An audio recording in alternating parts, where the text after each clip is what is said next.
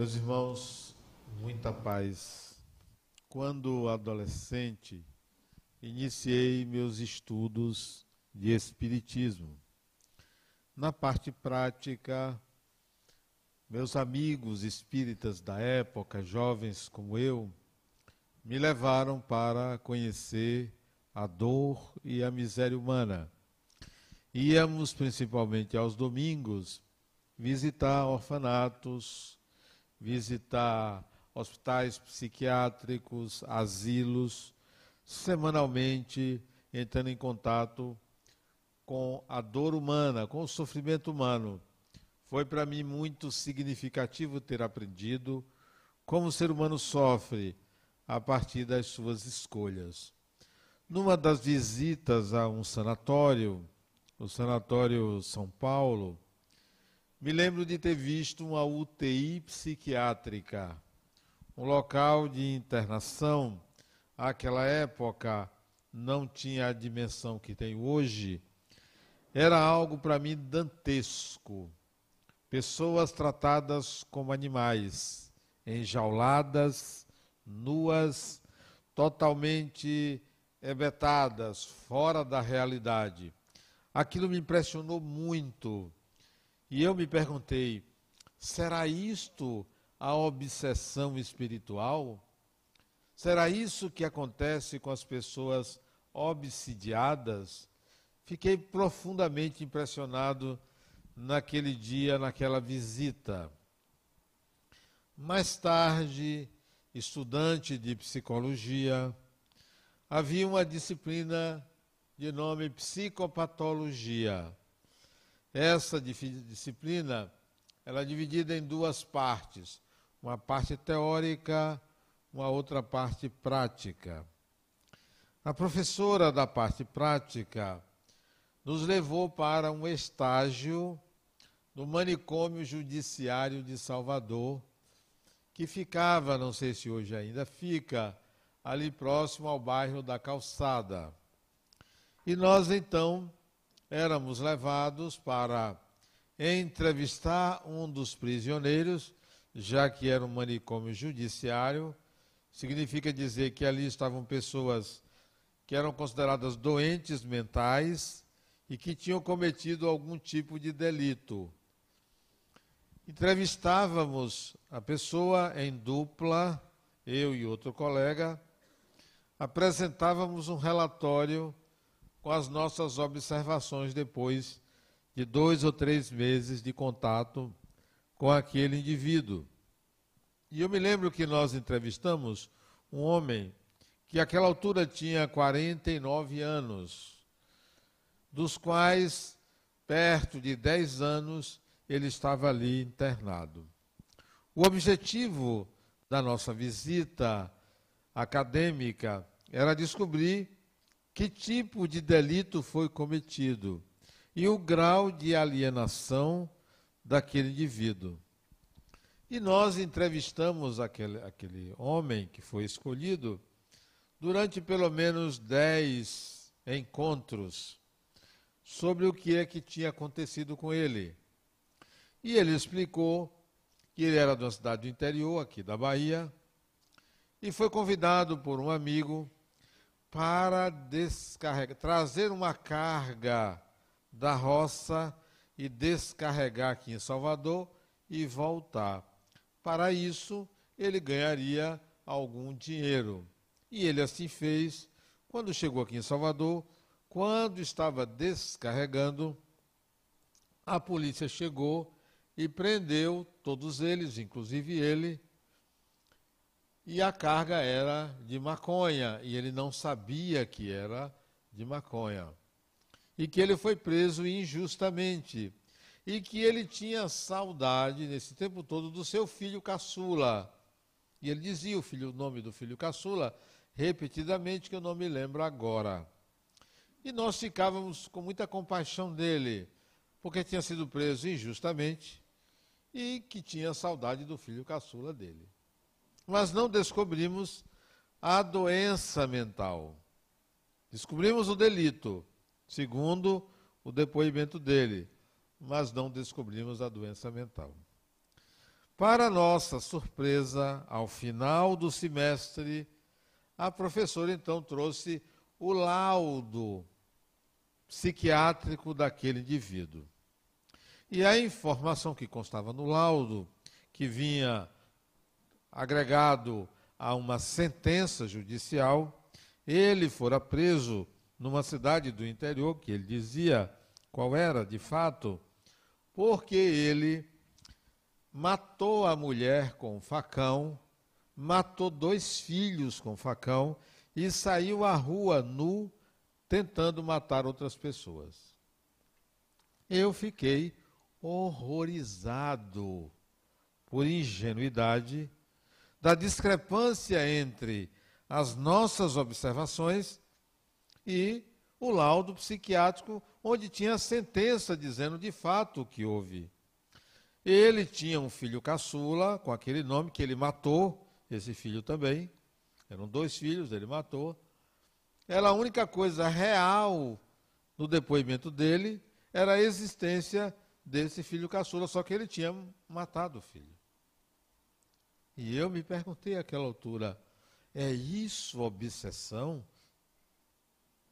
Onde uma pessoa praticamente esquece tudo que tinha acontecido porque ele chorava nas entrevistas, lamentando o convite para descarregar aquela, aquela carga de maconha, que não existiu esse episódio. Ele criou esse episódio e omitiu os assassinatos cometidos.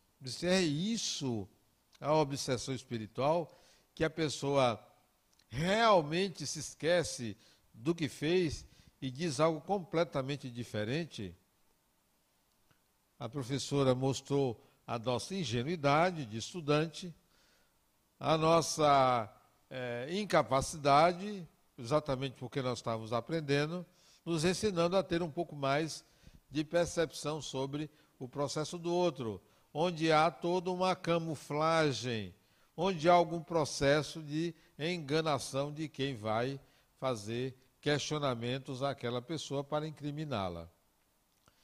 Mais adiante, indo já formado em psicologia, já atendendo, também fui visitar um paciente psiquiátrico, dessa vez no Sanatório de Santa Mônica, numa clínica chamada Bem Viver, ali no bairro do IAPI, Caixa d'Água, um lugar assim. Ao visitar esse indivíduo, ele sai da internação para um local onde se permitem entrevistas e eu fui entrevistá-lo. E ele, nesse momento que eu vou entrevistar, ele pede uma ajuda para sair dali, para tirar ele dali, porque ele não era louco, segundo ele. Ele tinha perfeita noção de realidade, me falou toda a realidade dele, de fato, não mentiu, não omitiu, porque eu já sabia tudo, porque a família tinha me passado todo o problema. Ele citou o problema e me pediu ajuda para receber alta.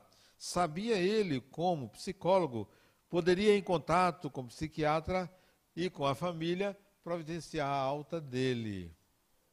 Mas aí vem a experiência profissional tem alguma coisa que não está correta. Ele está omitindo algo que eu não sei, que a família não sabe. Há alguma coisa com ele que me chamava atenção, porque, mesmo medicado, ele conservava toda a lucidez, não apresentava nenhuma característica de torpor, nada. Parecia que ele estava fora da consciência. E eu me perguntei: Será isso uma obsessão para me enganar? E de fato era. Ele não estava bem, ele queria sair dali para uma vingança contra a irmã que havia internado ele. Fato que veio acontecer posteriormente à minha negativa à família de dar alta a ele, a família conseguiu que ele saísse e ele se vingou da irmã. Não matou, mas quase mata a irmã dele só porque internou ele. Então havia ali traços de psicopatia nele.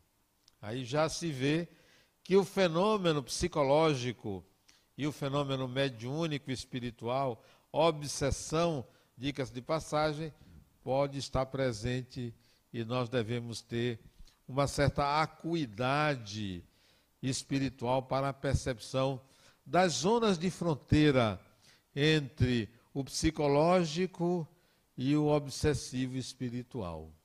Bom, mas essa fala também, essa fala minha, tem um detalhe que eu quero dizer para vocês. Obsessão espiritual é particularidade, é exceção, não é regra. Antigamente, se falava nos ambientes religiosos de algo grave para impor a culpa às pessoas ou medo. A culpa e o medo atrai a busca por salvação que era oferecida pelos sacerdotes. No espiritismo de hoje é diferente.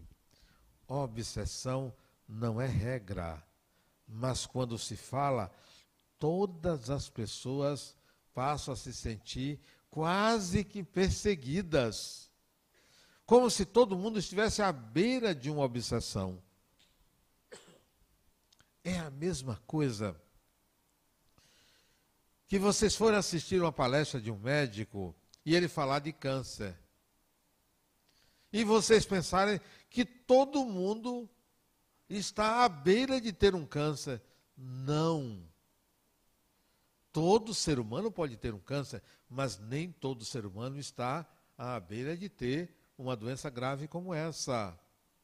Todo ser humano pode ser alvo da obsessão, mas nem todo mundo está na eminência de ter obsessão. Provavelmente, 1% da população, no mínimo, no máximo, 10% da população estaria próximo de ter um fenômeno de obsessão. 10%. Então, 90% não está à beira de ter uma obsessão espiritual. Imagine uma população da China, 1 bilhão e 400 milhões de habitantes, todo mundo à beira da obsessão. Não funciona assim. É uma minoria de pessoas comprometidas espiritualmente que podem ter obsessão. Não é todo mundo. Então, aqui, se temos 200, 300 pessoas, no máximo 30 pessoas, no mínimo 3 pessoas. Então, a população muito pequena. Não, você não está na iminência de ter uma obsessão espiritual. Talvez no ambiente espírita onde as pessoas vão em busca desse tipo de tratamento, a incidência seja maior. Porque é uma amostra viciada. É uma amostra viciada. Então só vem aqui quem tem alguma ligação com o espiritual. Os sãos não precisam de médicos. Os saudáveis, o que não tem nada a ver com isso, o que não fica pensando em obsessão, não procura o centro espírita. Então, talvez aqui tenha um pouco mais do que 10%, talvez 20%, talvez 30% ou mais. Mas não vamos falar de obsessão como se todos estivéssemos na iminência de ter. Não estamos. Segundo lugar, é preciso distinguir obsessão espiritual de influência espiritual. Todos estão sob influência espiritual. Todos. Isto quer dizer que todos nós temos companhias espirituais. Parentes desencarnados, em sua maioria. Mãe, pai, avô, avó, irmão, tio, tia, primo, neto, filho. Temos companhias espirituais que nos influenciam. Influência. Influência com vários objetivos e a maioria dos objetivos são bons objetivos. Aquela influência com o objetivo de prejudicar, é que é uma influência espiritual chamada de obsessão espiritual. São raros que estão sobre esse tipo de influência. São raros que estão passando por processos de perseguição espiritual. Raros. Allan Kardec dividiu as obsessões espirituais em três tipos. Três tipos.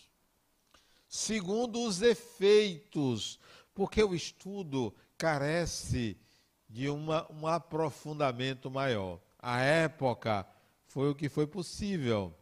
Vamos ver se você se enquadra em um desses tipos de obsessão. Vamos começar pela obsessão mais grave, que se chama possessão espiritual ou subjugação espiritual. Vamos ver se alguém aqui se enquadra. O que é uma possessão ou subjugação espiritual? É quando a pessoa perde a total volição.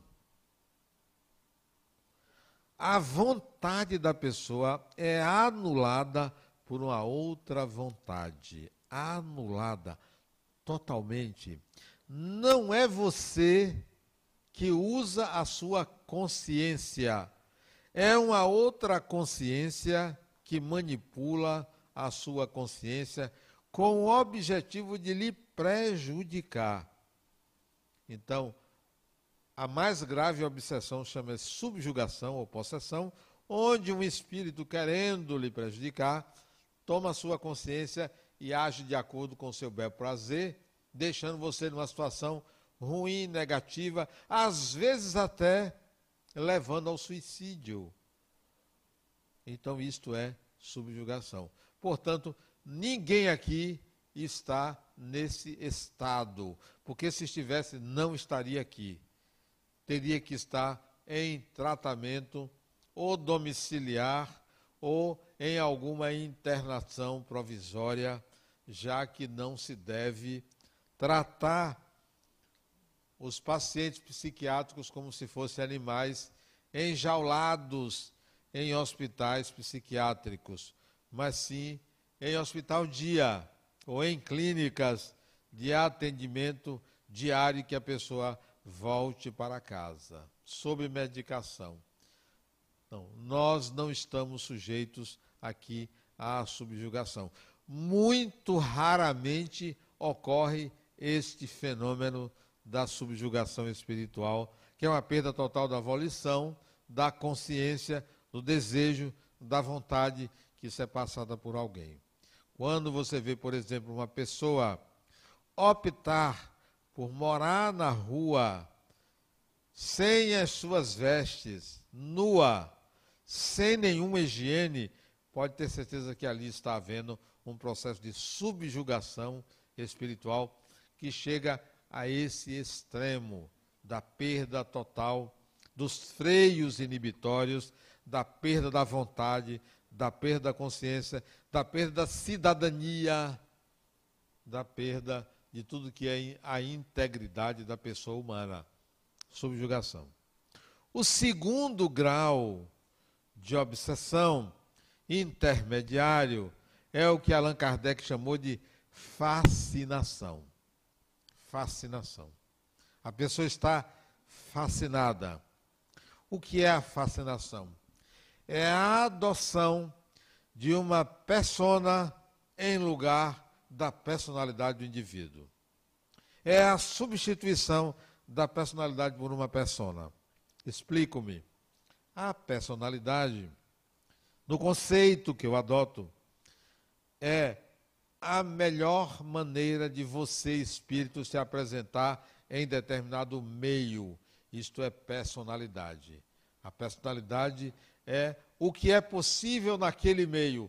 Todos nós temos uma personalidade que varia com o meio. Se você desencarna, outra personalidade vai se formar, porque o meio é outro. Se você reencarna, outra personalidade vai se formar, porque é um novo meio. A persona, a variação ela é imediata. Quando você diz assim, eu sou psicólogo, isto é uma persona. Isto é, é um modo de estar no mundo. Eu sou pai, eu sou mãe, isso é uma persona, é um modo de estar no mundo, é uma função que você exerce.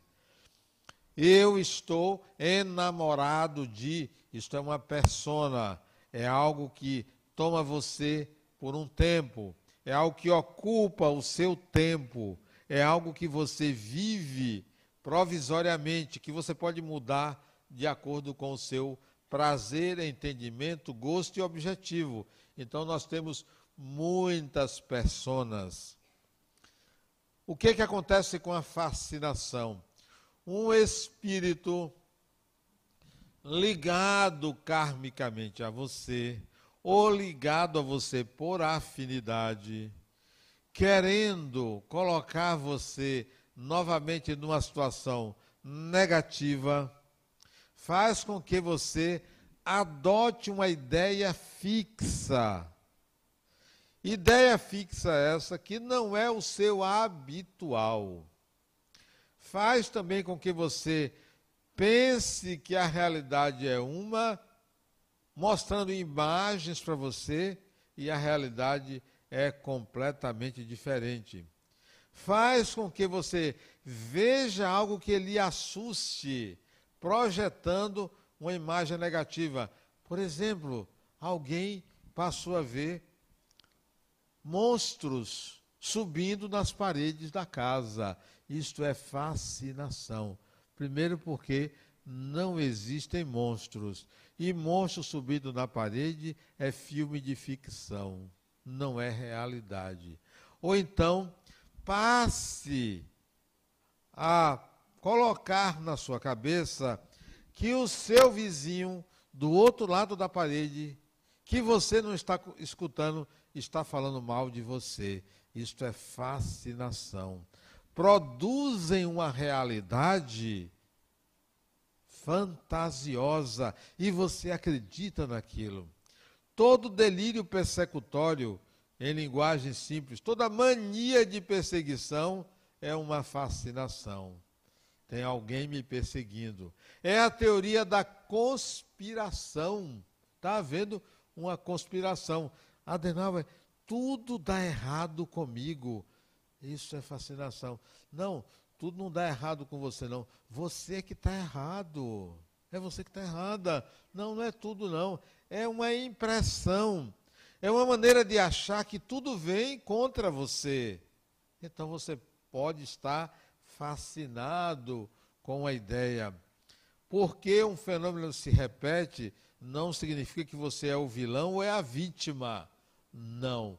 Então, a fascinação é uma tentativa de levar a pessoa a crer em algo que não é real, adotando uma persona, adotando um modo de ser, adotando uma personalidade fictícia e real, para provocar algum tipo de situação inadequada, vexatória para a pessoa. Fascinação. Você está num ambiente que tem duas pessoas conversando, uma olha para você e ri, e você acha que a pessoa está falando de você só porque olhou para você e riu. Se se repetir isso, isso é fascinação. Eu tenho um paciente que é fantástico ele, fantástico ele sofre de obsessão, já obsessão de longo curso por fascinação. Tudo que acontece na vida dele é contra ele. E é uma justificativa para ele não progredir na vida. Adenauer, os espíritos me atrapalham. Não é que, na hora da saída, para a gente ir para o cinema, meu pai esquece a carteira em casa e a gente saiu sem dinheiro. Isto é algum espírito me perturbando. Quer dizer, ele está fascinado, tudo é com ele. E aí o carro, no meio do caminho, fura o pneu. Foi um espírito para não deixar eu ir ao cinema. Aí ele vai para a faculdade e chega lá, o professor falta na disciplina muito importante para ele.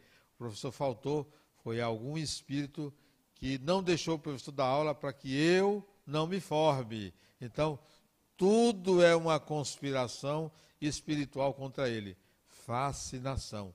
Está fascinado. É, isso é um grau intermediário de obsessão. Não tira a pessoa da consciência como a subjugação, mas de alguma maneira dificulta a vida normal da pessoa, porque enche a cabeça de ideias estapafúrdias, de, de ideias incoerentes até, mas o indivíduo passa a acreditar. E o grau mais simples de obsessão, o de fascinação pode ser que tenha alguém aqui fascinado, uma outra pessoa, pode ser. O de subjugação não tem, mas de fascinação é possível. O outro grau mais simples, Allan Kardec reuniu com o nome de obsessão simples. O que é obsessão simples? É aquela de curto prazo e de efeitos menos danosos. Curto prazo não é como a fascinação que pode levar meses, anos a pessoa fascinada. A subjugação pode levar a encarnação inteira a pessoa sob esse estado. A obsessão simples não. Ela é momentânea. Pode acontecer em qualquer instante. Curta duração.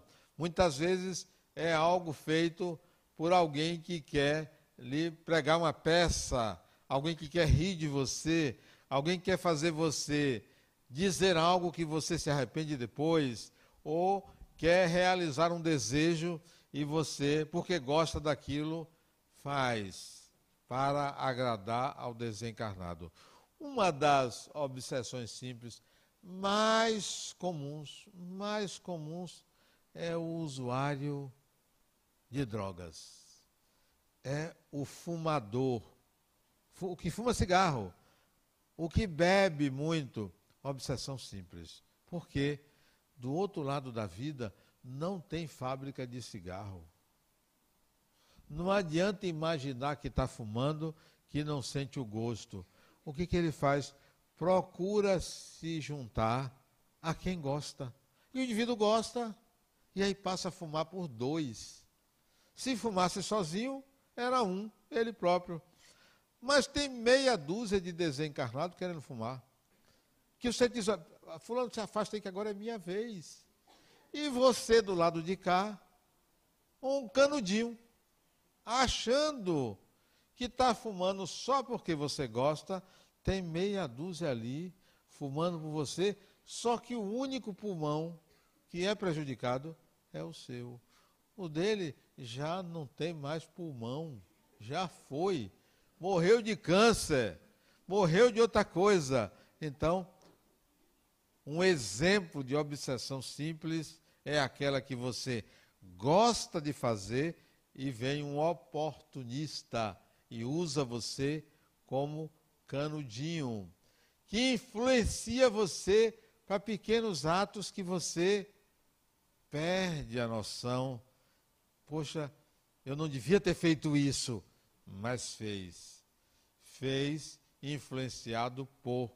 Nem sempre nem todo ato falho é uma obsessão simples, mas a obsessão simples são esses pequenos delícias. As pessoas pensam, ah, fulano está muito agitado, está agressivo, isso deve ser obsessão.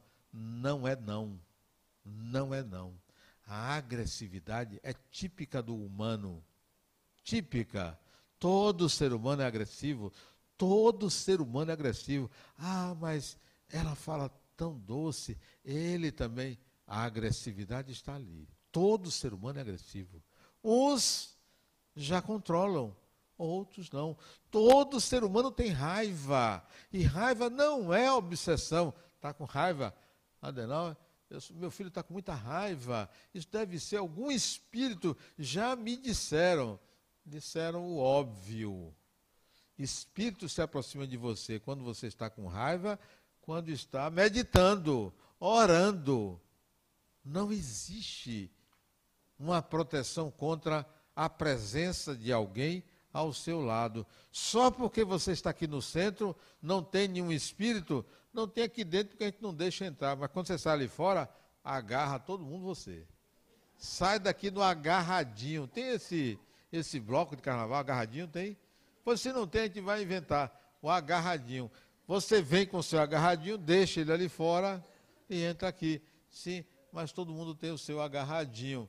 Então, a obsessão simples é esta brecha que normalmente acontece. E não é porque você está com raiva ou agressivo ou emocionalmente abalado que vai acontecer a influência espiritual obsessiva.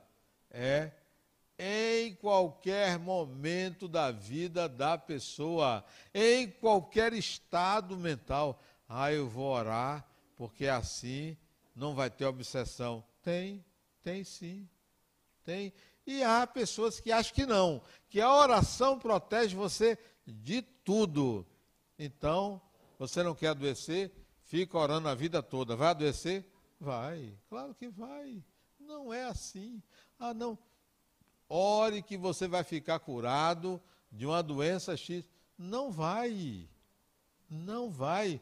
O seu estado emocional, produzido pela oração, poderá lhe trazer benefícios na imunidade, imunização, mas não significa que você vai se curar. Assim mesmo, a oração pode lhe trazer benefícios momentaneamente em relação à aproximação desse ou daquele espírito, mas não vai lhe livrar da possibilidade de uma influência espiritual negativa, obsessiva. Bom, Allan Kardec então dividiu em três categorias de acordo com os danos. obsessão simples, obsessão por fascinação, obsessão por subjugação ou possessão. Quais são os antídotos? Não antes, quais são os primeiros sinais da obsessão? Primeiros sinais. Para você desconfiar, será que eu estou? Esses dias eu recebi até um e-mail pedindo, a pessoa pedindo, ela é do Mato Grosso ou é do Paraná. Eu não me lembro exatamente, não, porque nessa idade a memória vai embora, né? 63 anos a gente esquece um bocado de coisa. Um estado desse aí, como é que ela tira o encosto? O encosto.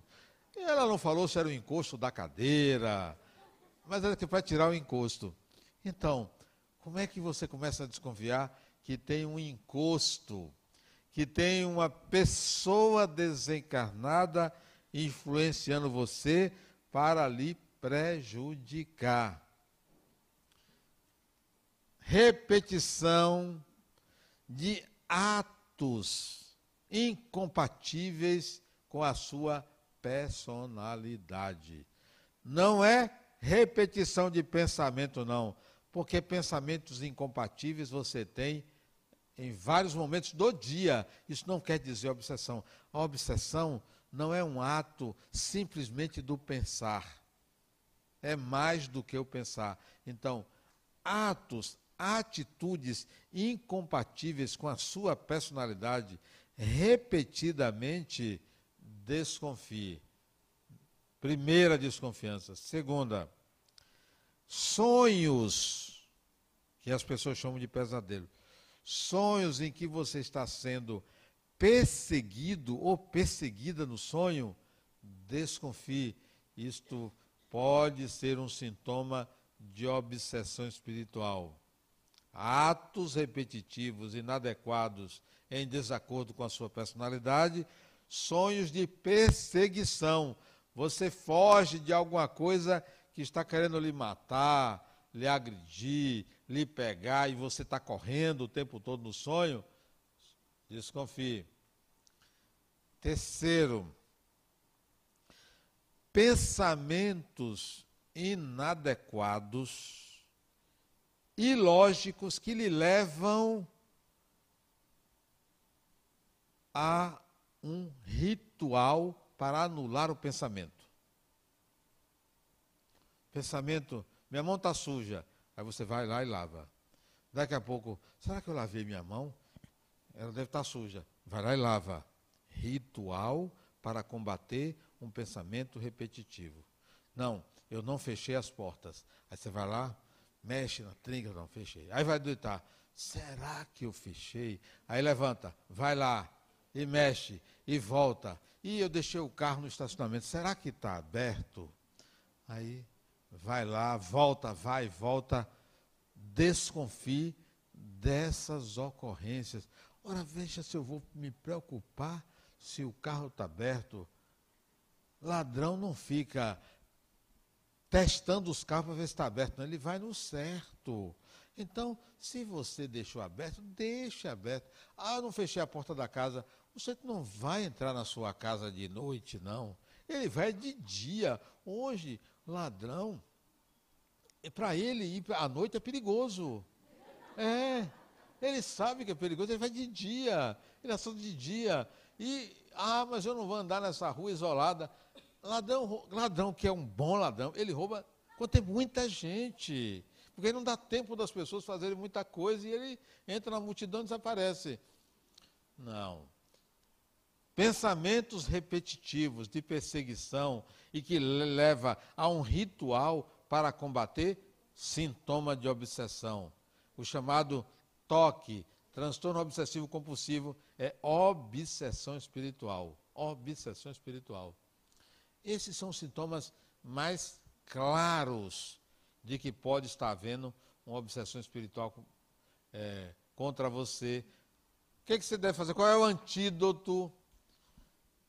Antídoto é vacina, né? Não tem vacina. Ah, eu vou tomar, nunca vou ser obsidiada. Nada disso. É possível. E às vezes uma obsessãozinha ou outra não faz mal, não.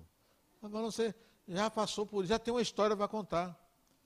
Poxa, eu ficava preocupado porque meus amigos já tinham sido assaltados e eu nunca tinha assaltado. Eu queria viver a experiência, nunca tinha vivido. E em 90 e poucos, 90, 89, 90, eu fui assaltado. Poxa, passei pela experiência. É igual AVC. Eu nunca tinha passado por uma doença grave. Eu passei por um AVC, achei ótimo porque experimentei uma coisa diferente.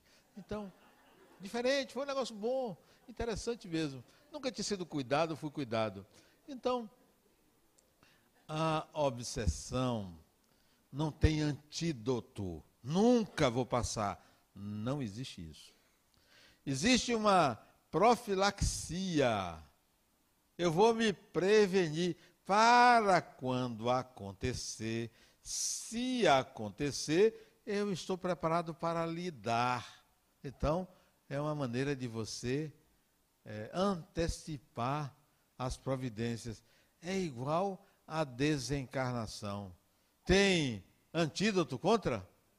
Tem alguém assim que tem um elixir, ó, meu corpo vai viver para sempre. O outro chega para mim, Adenal, é, olha, eu estou namorando uma menina e eu estou notando uns fios de cabelo branco nela que ela pinta. Já pensou, rapaz? Ele dizendo, já pensou? Criatura, o que que tem? Toda mulher é camaleão. Toda mulher que já notou é camaleão. Ela nunca mostra o que ela é. Ela sempre maqueia, falseia, mostra aqui, mostra ali. O marido vive 50 anos com ela, nunca viu ao natural. Não sabe como é. É um negócio impressionante. O poder camaleônico que tem o feminino. E ele agora está preocupado com o fio de cabelo branco que ela esconde. Ah, mas se esconde isso, ela deve estar tá escondendo muita coisa dela que eu não sei. Criatura, vá descobrir. Porque quando você descobrir, você vai ver que é um ser humano normal. Então, eu já nem sei porque eu estava falando isso, pelo que foi, que foi mesmo. É a questão da profilaxia, né? do antídoto para a morte. Não tem. O que, que você faz? Eu vou me prevenir. Eu vou me prevenir. Quando ela estiver se aproximando, eu tenho como lidar com ela, mas não vou poder evitar. Então, certos tipos de obsessão você não vai poder evitar, mas você vai aprender a lidar. Então, quando a morte estiver chegando, você já se preveniu. Se prepare para ela, porque é um momento inevitável. Profilaxia da obsessão. Como é que eu vou lidar? Está sentindo ou está pensando numa coisa repetida e que quase que lhe obriga a um ritual, ao invés de fazer o que a maioria faz, uma mãe outro dia me disse para mim, Adenauer, minha filha está passando por vários problemas de ordem espiritual. Eu levei numa mulher que ela tira isso, que ela afasta, coitada, afasta um, vem dez, afasta dez, volta um, afasta um, vem vinte. Então ela disse, ela tira, não, não faça isso. Está havendo esse tipo de ocorrência? Atos que você comete em desacordo com a sua personalidade, sonhos que são pesadelos de perseguição, vontade de fazer ritual para anular pensamentos repetitivos, dialogue com o espírito da seguinte maneira: faço isso com meus pacientes que estão ouvindo vozes. Como é voz de homem ou de mulher? Não sei. Imagine. Ah, então é de homem, tá? Voz de homem. Baixinho ou alto? Não sei. Imagine. Preto, branco, amarelo ou cor-de-rosa? Não sei a cor da pele. Imagine.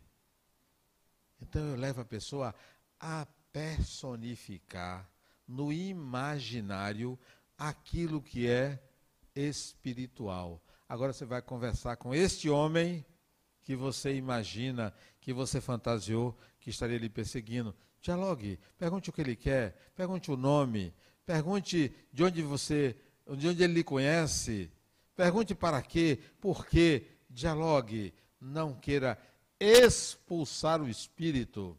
Aprenda a conversar com os espíritos. Porque do diálogo nasce o entendimento. Não tenha medo. Não tenha medo. O medo foi imposto a nós pela cultura, a cultura religiosa. A cultura do terror nos levou a temer os espíritos, fazendo com que os espíritos fossem confundidos com seres demoníacos. Demoníacos são pessoas. Então, nós temos uma cultura é, cheia, preenchida de terror. Não tema o espiritual. O espiritual é leve, é leve é tranquilo, é natural, é espontâneo. Espírito, quando chega para visitar você na sua casa, porque ele conhece de outra vida ou dessa vida, não faz alarde, não. Não apaga a luz. Quem apaga a luz é se você não, não, não pagar conta. Apaga a luz não é espírito, não. Ah, mas a luz queimou. Queimou porque chegou o tempo de uso. Queimou porque tem uma falha no circuito. Queimou por algum objetivo. Não é espírito, não. Mas Adenal piscou, piscou pode ser um pico de luz, não é espírito. O espírito não anda fazendo essas coisas. Chega na sua casa, você não percebe, mas sente. Não faz alarde, não anda batendo porta. Você sabe que tem gente que acredita que espírito só aparece no escuro. Não aparece no escuro. A única coisa que aparece no escuro é luz. É a única coisa que você vê no escuro é o que tem luz. Só. Só, você só vê o que tem luz. Quando você vê uma coisinha no escuro assim, é porque aquilo está iluminado de alguma resta de luz. Espírito aparece na sua casa no dia a dia.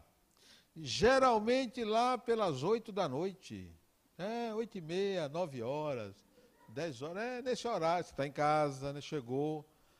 Porque nesse horário tem mais gente dentro de casa. Quem é que está de casa de, de, dia? Desocupado, né? desempregado, é, aposentado. Aí são espíritos que são ligados a essas pessoas. Mas se você trabalha, tem o que fazer e volta em casa de noite, é aí onde você vai encontrar os seus espíritos. Mas a maioria é de dia. Não tenham medo de espíritos, não tenham medo de obsessão espiritual. Converse, dialogue, quer que você quer, quem é você. Não tenha medo, porque nenhum espírito vai fazer você fazer alguma coisa que não esteja dentro do seu espectro de possibilidades existenciais. Nenhum de nós vai passar por uma subjugação se isso não estiver no, no nosso espectro kármico, nas probabilidades de ocorrência. Não vai acontecer. Em princípio, pode dizer assim: oh, isso não acontece comigo, não. Mas se acontecer, você vai ter que aprender a lidar com aquilo. Então, a melhor maneira é dialogar. Se vem um pensamento inadequado, num local inadequado, pergunte ao Espírito: vem cá, por que agora você está me levando a pensar nisso? Eu vou pensar em outra coisa, depois eu volto a falar com você sobre este assunto, porque agora não é o momento adequado. Então, se imponha ante um pensamento ou ante um ato que você não queira praticar. Se imponha para que você não pense que espírito você pode tirar, afastar, como quem trata com uma coisa. Você está tratando de pessoas. Espíritos são pessoas e a profilaxia, primeira obsessão é essa. Segunda, você pode fazer a caridade que for, poderá ser obsidiado. Você poderá rezar todo dia, poderá ser obsidiado. Você poderá assistir tantas missas quanto quiser, e as palestras do Centro Espírita, e as sessões da Igreja Universal, o que for, isso não é profilaxia obsessão. A profilaxia, a obsessão é de mim, diga isso a você mesmo, de mim só sai o desejo que a outra pessoa fique bem. Quem é essa outra pessoa? Qualquer pessoa. Qualquer pessoa. A pior pessoa, o pior inimigo, o pior obsessor.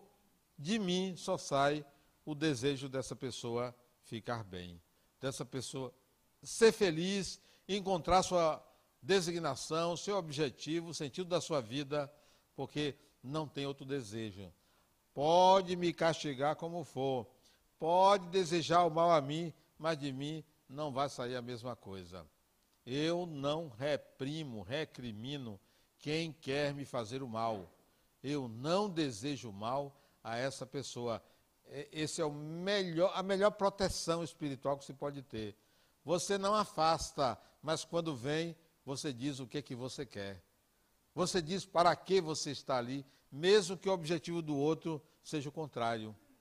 O melhor antídoto, a melhor profilaxia, a melhor forma de lidar com a obsessão é esta. O mais são mecanismos, são arranjos, são possibilidades de você se sentir bem.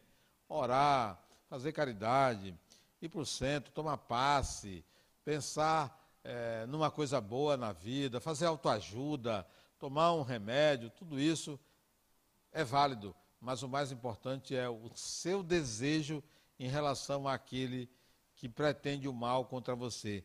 Desejo bem, desejo melhor, isso é a melhor maneira de lidar com as obsessões. Muita paz.